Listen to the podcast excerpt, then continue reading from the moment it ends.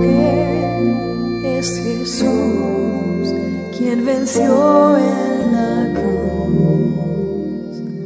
Fue quien cargó, quien llevó nuestro dolor. Jesús resucitó. Estamos concluyendo una semana donde hemos estado aprendiendo acerca de lo que es ser un verdadero hijo de Dios, así como lo fue Jesús. Sé que muchos pensarán que tal vez es imposible llegar a ser semejantes a Jesús. No obstante, este es el deseo del Padre. Y si bien reconocemos que nos falta muchísimo, por lo menos en mi caso, pero al menos tener esta meta hace que cada día podamos subir, aunque sea un pequeño peldaño, en pos de alcanzar ese objetivo tan elevado. Me gusta usar una frase que dice, no soy lo que debo ser, pero tampoco soy lo que era antes. Es decir, aunque estamos lejos de ser lo que es Jesús, por lo menos lo importante es que algo hayamos avanzado. Si tenemos que recorrer un camino que tiene mil kilómetros, lo que menos importa es si solo hemos recorrido 100 metros. Lo que sí es fundamental es estar caminando en la dirección correcta. Por eso tal vez nos falte muchísimo para llegar a ser como Jesús, pero por lo menos si lo tenemos como una meta en nuestra vida, ya vamos en la dirección correcta. Te invito a que hagamos un breve repaso de lo que hemos aprendido en esta semana.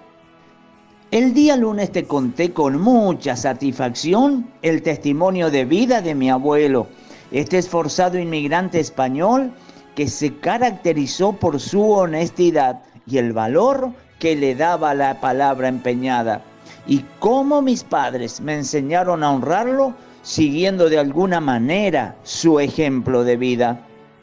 Y si debemos honrar la memoria de nuestros abuelos y padres, viviendo una vida de acuerdo a los principios morales que ellos nos enseñaron, cuánto más debemos honrar a Dios, llevando una vida digna de un verdadero Hijo del Padre que está en los cielos. El día martes estuvimos aprendiendo acerca de lo que dice en el libro de Proverbios capítulo 15 y verso 20 en su primera parte, donde dice, el hijo sabio alegra al padre.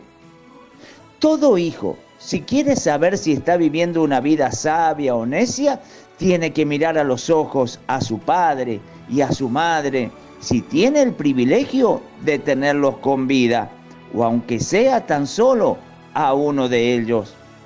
También estuvimos aprendiendo lo que escribió el apóstol Pablo en su primera carta a los Corintios, capítulo 11, verso 1, donde dijo, sed imitadores de mí como yo de Cristo.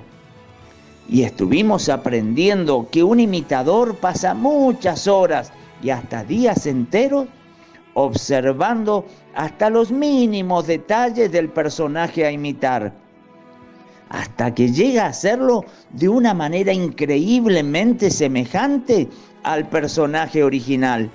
Por eso, si deseamos imitar a Cristo, debemos escudriñar en las sagradas escrituras y observar hasta el mínimo detalle de la vida de Jesús, hasta que logremos ser semejantes a Él.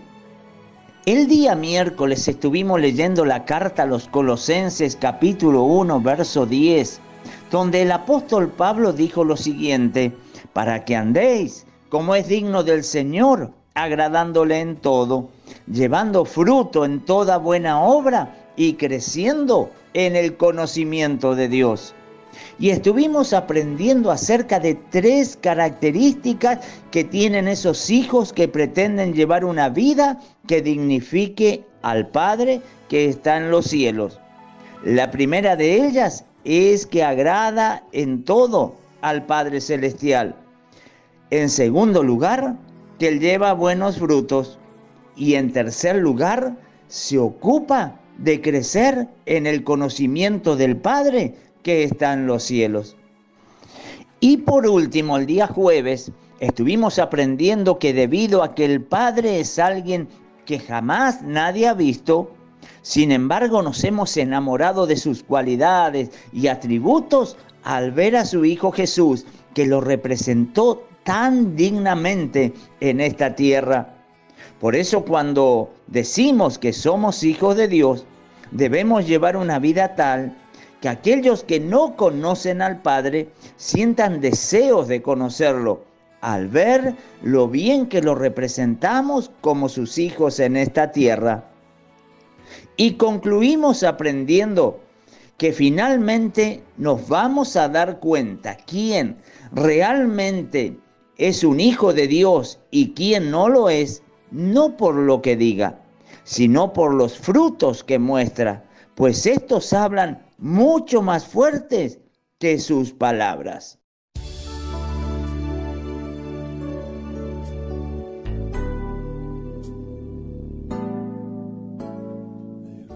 Espero haber sido de bendición para tu vida en esta semana. Que tengas un bendecido fin de semana y no te olvides que un hijo de Dios va con alegría a la casa del Padre. Así que te animo que te acerques a una iglesia y te congregues junto a tus hermanos, los demás hijos del Padre. Y Dios mediante, la semana próxima nos volvemos a encontrar. Que Dios te bendiga.